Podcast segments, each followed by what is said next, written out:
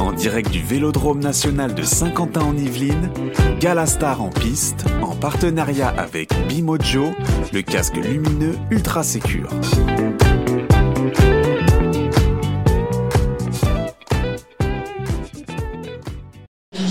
Voilà, nous sommes toujours euh, sur le gala euh, Star en piste au Vélodrome national de 50 ans Yvelines. Le record de l'heure a été battu, je crois qu'il a fait 27 ou 28 km, quelque chose comme ça. On commence en même temps là-bas, euh, de l'autre côté sur le podium, l'élection de Miss Vélo. Nous avons reçu tout à l'heure toutes les Miss. Et maintenant, à notre plateau Radio Cyclo, on a la voix du vélo en France. 41 Tours de France à son actif. voix officielle du Tour de 1974 à 2014. Bonjour Daniel Manjas. Voilà, bonsoir. Bonsoir Daniel, ça nous fait plaisir de, de, vous recevoir. Vous êtes vraiment la voix. Qui ne connaît pas votre nom et en tout cas votre voix euh, Vous avez commencé à 25 ans, 1974. Vous avez terminé en 2014 le Tour de France, les grands tours vous continuez sur d'autres d'autres courses.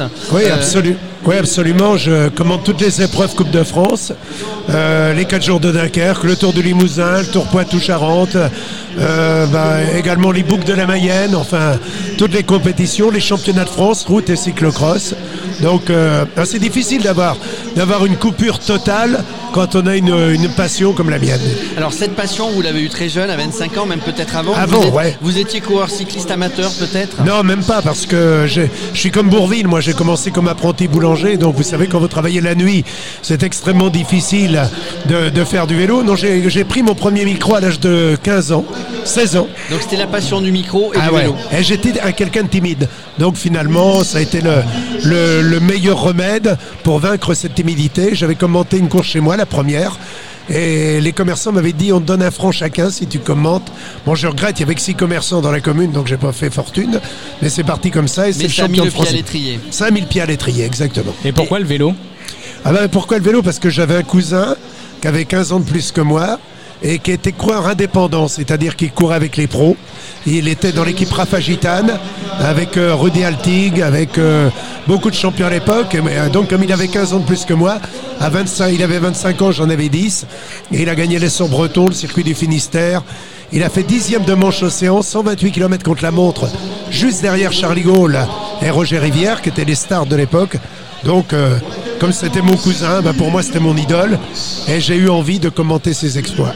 Alors si votre idole avait été boxeur, finalement vous auriez commenté la boxe. On n'aurait pas eu la chance de vous avoir sur euh, les 41 Tours de France. J'allais dire, vous en avez vu passer des coureurs quand même. Hein.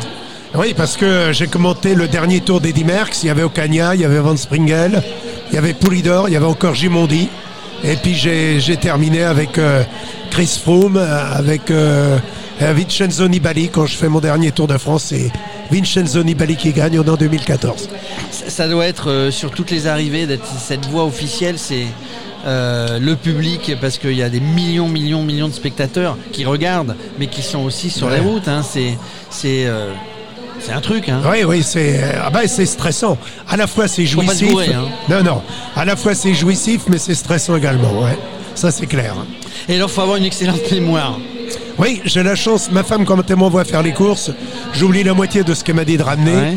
Elle me dit si tu pouvais avoir la même mémoire pour euh, faire les courses que celles que tu as pour tes palmarès de coureurs, ce serait l'idéal. Durant ces 41 Tours de France, euh, encore une fois, vous en avez eu passé. Le vélo a un petit peu changé, mais il faut toujours pédaler. Les grands champions, il y en a eu vous en avez cité tout à l'heure. Euh, qui, est-ce qui vous a le plus marqué? Alors, on va dire un Français, un étranger. Moi, moi, je vous donnerai. Moi, le français, c'est Bernard Hinault pour moi. Oui, bah moi aussi. Pour Bernard Hinault.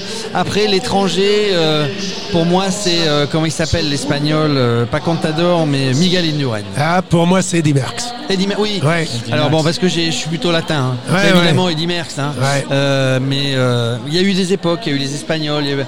Eddy Merckx qu'on appelait le cannibale. Oui, parce que la force d'Eddy Merckx, c'est qu'il était présent du début à la fin de saison, alors que Miguel Indurain était à croire un peu qu'il croit à la manière de Jacques Anquetil. C'est-à-dire que euh, petit pas l'économie, il se savait le meilleur contre la montre et il savait que c'était là qu'il pouvait faire la différence. C'était donc euh, Merckx, c'est le plus complet des, des 50 dernières années ah, voilà, il, a, gagné, je crois, 7 euh, fois Milan-San Remo et, il était là encore au Grand Prix des Nations, autour de Lombardie.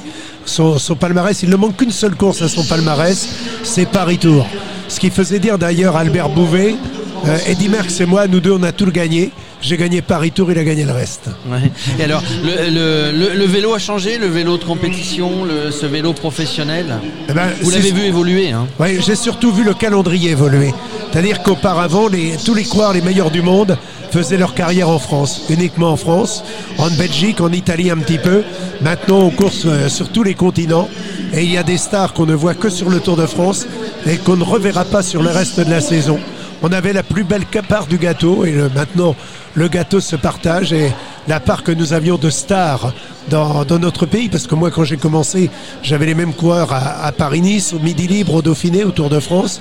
Et puis après le Tour, c'était les critériums et pendant trois semaines, un mois même, euh, on était avec les stars du Tour à sillonner toutes les routes de France, tout ça a disparu. C'est la plus, grosse, di- la plus grosse différence euh, par rapport à l'époque où c'est plus euh, bah, l'équipement ou euh, la team, la radio, etc. Ah ben, L'équipement a changé. Les, Ouais. les coureurs maintenant se fixent un objectif dans l'année, arrivent au pic de forme au moment où cet euh, objectif est, est donc euh, euh, à atteindre. Donc c'est complètement différent alors qu'auparavant, je disais avec Raymond Poulidor, il était là à Paris-Roubaix, il était là au Grand Prix des Nations, on disputait toutes les courses avec euh, l'envie de, de gagner alors que maintenant c'est c'est très maîtrisé, tel Tout quoi on va visiter, voilà. tel quoi on va viser le Tour d'Italie, l'autre le Tour d'Espagne, l'autre le Tour de France. Et on a des, des saisons de plus en plus longues. On a l'impression que la carrière du coureur est de plus en plus que du rétrécie. coup il y a moins d'imprévus Ah bah oui, souvent on me dit raconter des anecdotes. J'ai Ouais. pas d'anecdotes sur On le cyclisme moderne. J'ai des anecdotes sur le cyclisme ancien, mais sur le cyclisme moderne, j'en ai pas. Alors l'autre jour, on avait sur le plateau, on était au festival Bourgogne Vélo, on avait sur le plateau euh, Bernard Thévenet, Ouais. euh, qui a gagné 75 15 et et 77. 77, et puis Jean-Paul Olivier, une des voix de, de France Télévisions. Effectivement, donc il nous parlait des anecdotes, etc. Ça a, ça a un petit peu changé. Qu'est-ce que, est-ce que vous avez un regret dans la carrière? Je- je- Juste, euh, moi j'ai une idée, peut-être vous allez me contredire ou pas, mais est-ce que là avec les Jeux 2024, est-ce que vous n'auriez pas aimé euh, euh, la course sur route euh, JO Est-ce que vous aviez commenté la course du championnat du monde en France en, quand Hino a été champion En du monde à- 80, à, ouais. Salanches Ouais, ouais. C'était vous? Ouais, ouais, j'ai fait les championnats du monde euh, en 80 à Salange, j'ai fait 89 à Chambéry, et puis j'ai fait 2000 également à Ploué, sans oublier ceux de cyclocross à Pontchâteau. D'accord. Et les Jeux, Ah, les les jeux jeux, j'aurais aimé, 2024 mais je suis arrivé au monde, euh, je suis arrivé au monde dix ans trop tôt. D'accord. En tout cas, Daniel Manjat, on va, vous êtes le speaker aussi, Ouais. un des speakers officiels de ce soir. On vous remercie d'être passé sur Radio Cyclo. On a essayé de faire court parce que vous êtes très pressé. Vraiment- C'était vraiment un honneur de, de vous recevoir euh, sur le plateau. Ben, c'est un honneur et un plaisir partagé. J'ai vu que vous aviez des relais très efficaces, donc euh, je vois qu'on était bien parti pour faire un bon contre-la-montre par équipe. Allez, on a fait un bon contre la montre. Daniel. En direct du Vélodrome national de Saint-Quentin en Yvelines, Galastar en piste, en partenariat avec Bimojo, le casque lumineux ultra sécure.